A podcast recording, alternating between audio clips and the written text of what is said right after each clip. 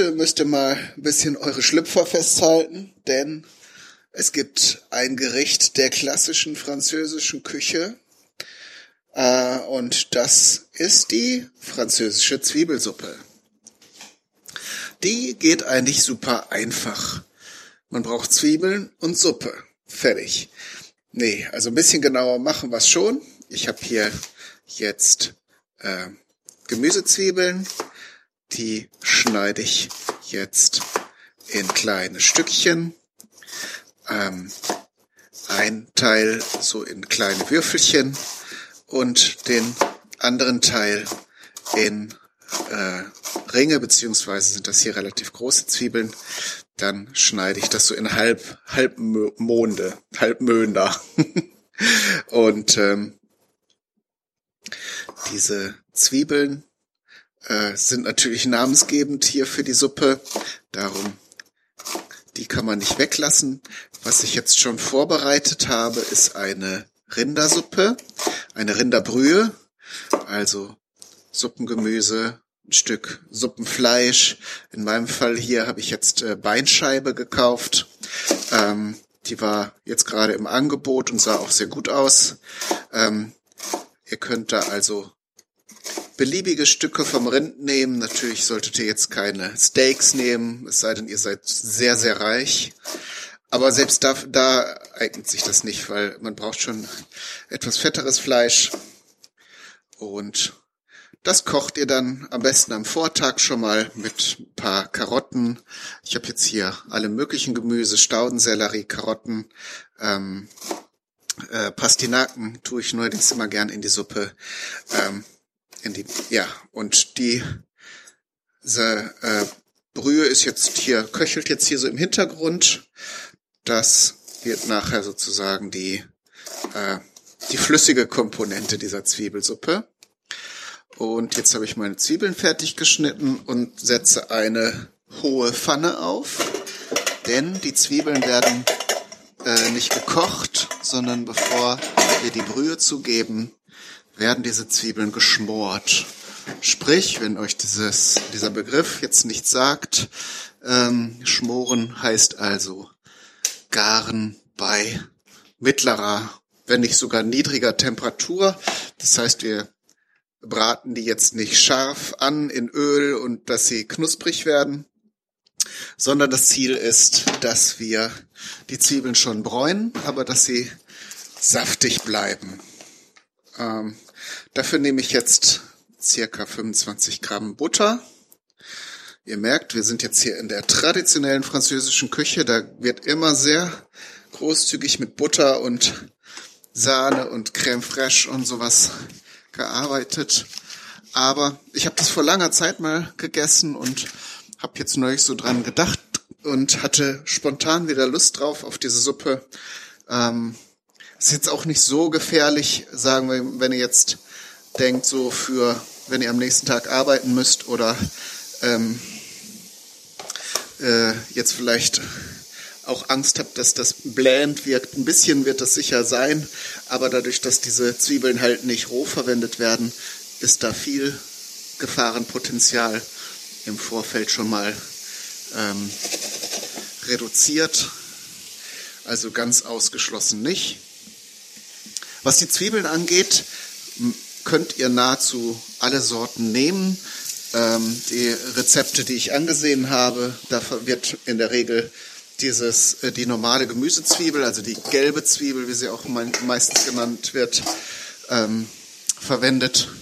Es spricht aber auch nichts dagegen, rote Zwiebeln zu verwenden. Und ich habe hier auch noch ein paar Schalotten, also eine Suppe nur aus Schalotten, wäre aufgrund der Menge, die man braucht, vielleicht etwas unwirtschaftlich, beziehungsweise auch viel Arbeit, weil man die kleinen Zwiebelchen ja nun schälen muss.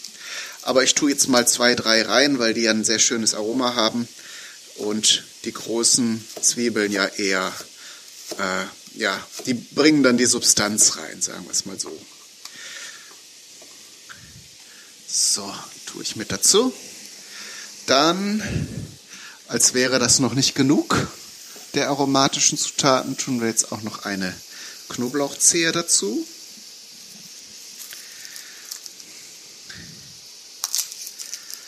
Das darf ruhig eine etwas größere sein. Wir machen hier auch ein bisschen. Es werden auch schon zwei, drei Portionen Suppe. Dann kann man da auch ein bisschen. Vielleicht ist es doch eher so ein Wochenendgericht. Also jetzt, wenn, wenn ihr Business macht und Meetings und so, würde ich das jetzt vielleicht nicht gerade in der Mittagspause davor essen. Es sei denn, ihr habt Kollegen, die auch Genießer sind und damit klarkommen, wenn ihr eine leichte Fahne von Zwiebeln und Knoblauch ausstrahlt. So. Auch das geben wir hier zu unseren Zwiebeln dazu. Das darf ruhig auch ein bisschen mit anschwitzen. Das soll ja nun eine aromatische Geschichte werden hier. Übrigens, für die Vegetarier und Vegetarierinnen, falls ihr jetzt noch nicht schon gleich abgeschaltet habt bei Rinderbrühe, viele der Rezepte, die ich gesehen habe, arbeiten auch mit Gemüsebrühe. Damit wird das Gericht automatisch vegetarisch, also vegan nicht. Das kommt später. Also jetzt die Butter könnte man ja noch gegen ähm, Öl oder Margarine ersetzen. Das wäre nicht so das Ding. Aber wenn ihr schon mal so eine Zwiebelsuppe gesehen habt, dann wisst ihr vielleicht, dass diese Suppe am Ende überbacken wird. Das ist nämlich der richtig, der richtige Clou an der Geschichte. Und da braucht man dann Käse. Ähm, ohne geht es eher nicht so gut und mit diesen Ersatzprodukten kenne ich mich nicht so aus. Wenn ihr das mögt, dann könnt ihr natürlich das komplette Gericht auch vegan nachempfinden. Aber da bitte ich euch dann entsprechend die Ergänzungen oder Veränderungen vorzunehmen. Da kennt ihr euch dann sicherlich besser aus als ich mit den entsprechenden äh, Ersatzprodukten. So, zu meinen Zwiebeln gebe ich jetzt noch ein bisschen Salz. Äh, wie gesagt, beim Braten wäre das vielleicht etwas später der Fall äh, notwendig, aber dadurch, dass wir das Ganze ja schmoren darf, das ruhig Flüssigkeit ziehen, ist sogar äh, erwünscht. Ähm, dass das jetzt nicht so trocken oder beziehungsweise nur ausschließlich in Fett anbrät. Und das kann jetzt so langsam vor sich hin schmurgeln. Wie gesagt, die Brühe ist schon fertig. Da, äh, die habe ich am Vortag gekocht. Jetzt heute noch mal ein paar, äh, habe noch mal eingekauft und ein paar andere Gemüse besorgt. Ähm, die sind jetzt noch dazugekommen. Das ist bei so einer, ich mache immer relativ große Mengen äh, Brühe. Das lohnt sich dann besser und ähm, habe das auch schon ein paar Mal erwähnt. Ich wecke das dann ein. Äh, dann hat man, wenn man mal für irgendein Gericht mit Brühe oder mit Suppe angießen möchte, äh, hat man das schnell zur Hand. Ist ganz schön, wenn man die Möglichkeit dazu hat, also die Zeit und die Ressourcen und was nicht alles. Ähm, ich sag's jetzt mal gerade heraus, wenn ihr das Ganze mit einem Suppenwürfel macht, also eine Brühe mit einer äh, fertigen Brühe, sei es jetzt aus dem Glas oder mit einem Brühwürfel, ist das auch vollkommen in Ordnung. Schmeckt natürlich ein bisschen anders, ähm, aber das muss nicht heißen, dass es schlecht ist. Ich habe hier zum Beispiel von meinem Bruder, der hat mir das mal aus England mitgebracht, äh, Bovril es wurde neulich auch mal im Sunday Morning Podcast erwähnt, weil der El Spotto, äh, einer der Podcaster, da ja in äh, Schottland, glaube ich, äh, lebt. Und äh, dieses Bovril ist im Grunde so eine ähm, so eine konzentrierte Paste, äh, im Prinzip sowas wie Instant-Brühe, nur halt, dass es nicht Würfel in äh, Trockenform ist, sondern so eine zähflüssige Paste Vielleicht kennt ihr auch dieses Marmite oder äh, Vegemite. Das sind alles so Produkte, die ähnlich sind wie unsere, wie unsere Suppenwürfel hier. Äh, nur wie gesagt, dann ist das so eine sirupartige Sache und da schmieren sich viele Menschen das auch auf Brot, so als äh, herzhaften Brotaufstrich statt jetzt ihr Marmelade oder Nutella. Wenn man es dann eben nicht so süß mag, dann kann man das sicher auch machen. Das war ehrlich gestanden auch mein erster Plan, weil ich dachte, das hast du ja da, dann mach doch daraus eine Rinderbrühe und die verwendest du dann, um eine Zwiebelsuppe zu machen. Und dann hat es mich gestern doch irgendwie gepackt und äh, dann habe ich doch Rinderbrühe hier angesetzt, weil wie gesagt, kann man immer gebrauchen und äh, ist auch ganz schön, wenn man ja in Eile ist, aber trotzdem zum Beispiel ein Eintopfgericht oder so etwas zubereiten möchte. Ihr merkt schon, ich gerate hier wieder ins Faseln. Es ist ein sehr überschaubares, einfaches Gericht. Ich glaube, wir müssen jetzt auch eine kleine Pause machen, denn die Zwiebeln werden jetzt nicht äh, in den nächsten zwei Minuten schön golden, braun und äh, äh, hier saftig vor sich hinschmoren. Dann machen wir einen kleinen Break, dann geht es auch schon weiter. Bis gleich. So, da bin ich wieder. Ähm, ja, die Zwiebeln sind jetzt schön braun. Äh, ich war ein bisschen ungeduldig, habe zwischendurch ein bisschen die Hitze hochgedreht, damit es schneller geht insgesamt. Ähm, dann muss man natürlich aufpassen, dass die Zwiebeln nicht zu dunkel werden und auch am Pfannenboden hat sich jetzt hier so ein bisschen äh, äh, so ein bisschen karamellisiertes dunkles bildet, das ist an sich genau erwünscht.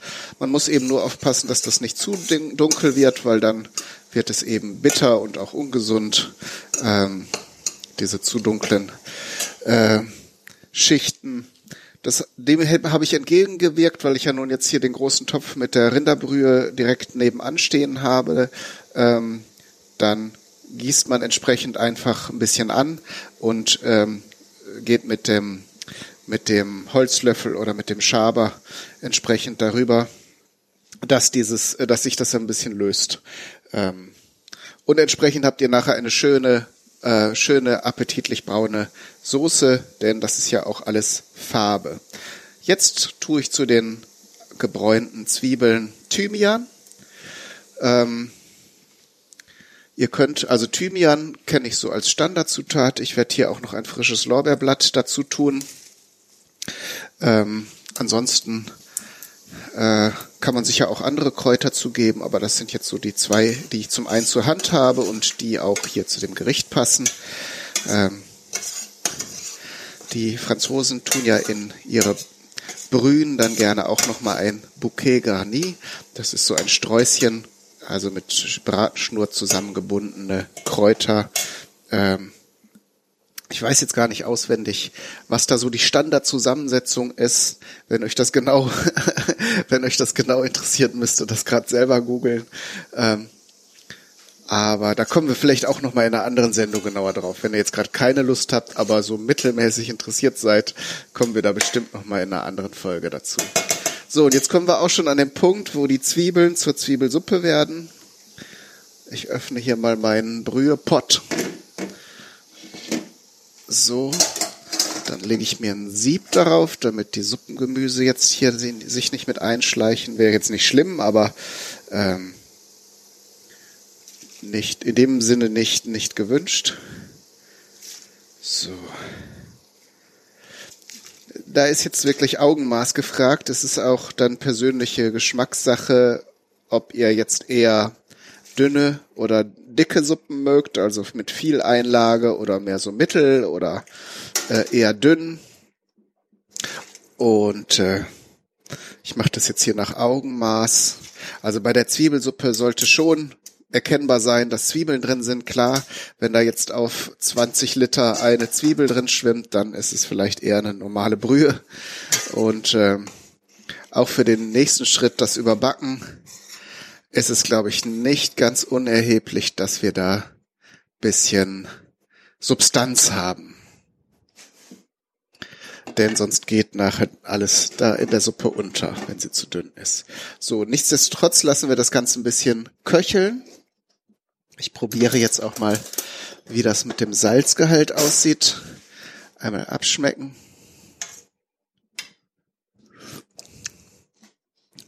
Hm, das Aroma ist sehr schön. Ähm, aber es fehlt tatsächlich noch ein bisschen Salz. Die Brühe war ungesalzen. So, geben wir noch mal eine Prise dazu. Und tatsächlich durch dieses langsame Schmoren, äh, kennt ihr sicher auch von anderen Gerichten, wird die Zwiebel eigentlich eher süß, süßlich. Äh, natürlich bleibt ein bisschen das Herzhafte und auch der Knoblauch und die Kräuter hinterlassen ihre Spuren. Ähm, aber es ist jetzt nicht so, dass man, wenn man so rohe Zwiebel irgendwo isst, ähm, dass man dieses Geschmackserlebnis hat. Es ist eigentlich eher ja eine ganz angenehme und süßliche Gemüsesuppe. So, jetzt kann ich den Herd nochmal wieder aufdrehen. Ich hatte das eben mal ein bisschen reduziert, damit mir hier die Zwiebeln nicht anbrennen. Und dann braucht ihr eine feuerfeste, feuerfestes Schälchen, ähm, sprich eine Suppenschüssel, die den, die Reise in den Backofen übersteht.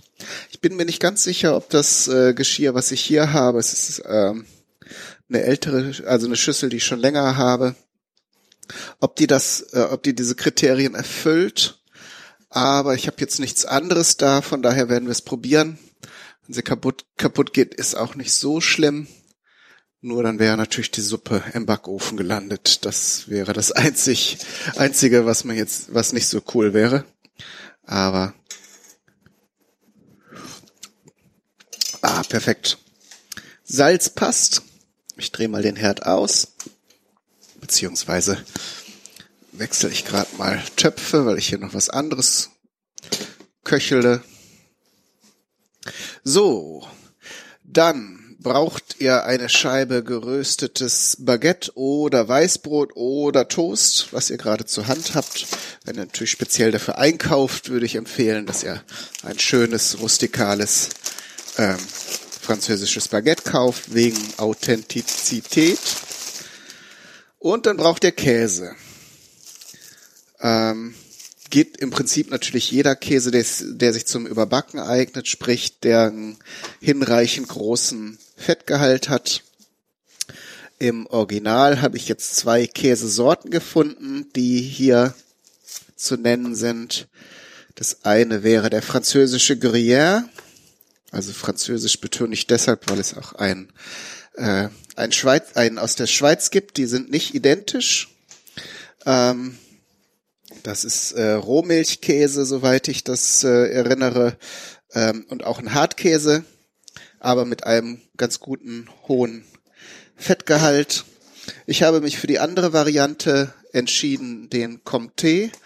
Der ist Laut Beschreibung, muss ich ehrlich gestehen, habe ich auch noch nicht probiert. Milder als der Gruyère und ich habe es ja schon tausendmal gesagt, aber ich wiederhole es trotzdem.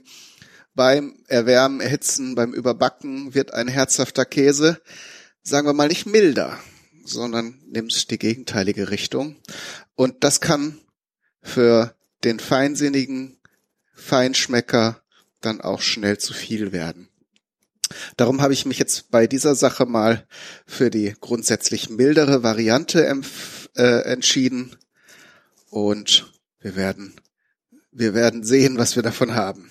Ich habe das, äh, ihr hört jetzt keinen Toaster im Hintergrund, also das Weißbrot wird idealerweise geröstet und es ist auch nicht ganz falsch, wenn ihr das vom Vortag nehmt, dass es so ein bisschen trocken ist, damit es sich in der Suppe anschließend nicht sofort auflöst. Ähm, aber das ist auch schon alles. Also dann werde ich das jetzt mal hier zusammen zusammenstellen im Ofen. Ich überlege jetzt gerade, ob es sinnvoll ist, das vielleicht hier direkt im Ofen zu machen. Dann muss ich hier das nachher nicht so kompliziert reinbuxieren. Ich glaube, das versuchen wir mal. Schüssel rein. Ist ja jetzt hier auch alles in Ofennähe. Kelle, Suppe. So, jetzt hier geschickt um das Lorbeerblattl herum schöpfen und versuchen möglichst eine ideale Kombination aus Zwiebeln und Suppe in den in die Schüssel zu geben. So. Das reicht. Dann habe ich hier tatsächlich eine Scheibe äh, Sauerteig Weißbrot vom Vortag, die ich nicht geschafft habe beim Frühstücken. Das stellte sich dann aber entsprechend als günstig heraus. Da ist, könnt ihr nach persönlichem Geschmack entweder kleine Würfelchen schneiden. Ich lasse die Scheibe jetzt ganz und gebe dann reichlich von dem geriebenen Comté drüber. Nehmen wir mal alles, was wir hier gerieben haben. Denn diese Brösel will ich jetzt nicht noch in ein extra Döschen tun. Und Da kann man also, muss man auch nicht geizig sein. Da kann man ruhig richtig Gas geben. So, und dann muss der im Grunde nur schmelzen und natürlich so einen ganz kleinen Ticken anbräunen, aber jetzt nicht so, dass das nachher eine feste Kruste gibt, sondern nur wegen Aroma so ein bisschen, bisschen an, angebräunt sein. So. Dann war's das schon. Die Suppe ist fertig. Wie immer mache ich nachher noch ein schönes Foto äh, für euch und schreibe auch in den Artikel zur Sendung, wie das so geschmeckt hat. Ich habe eben aber schon beim Abschmecken gemerkt, dass das eine gute Sache ist. Sollte sich das jetzt im Stadium überbacken mit Käse unerwarteterweise als ganz schrecklich und fürchterlich und nicht empfehlenswert herausstellen, werde ich das ebenfalls äh, euch mitteilen. Aber ich bin da guter Dinge und daher bleibt mir nichts anderes als zu sagen, alles Gute, viel Spaß beim Nachkochen und Ausprobieren. Bis zum nächsten Mal. Euer Kai, Daniel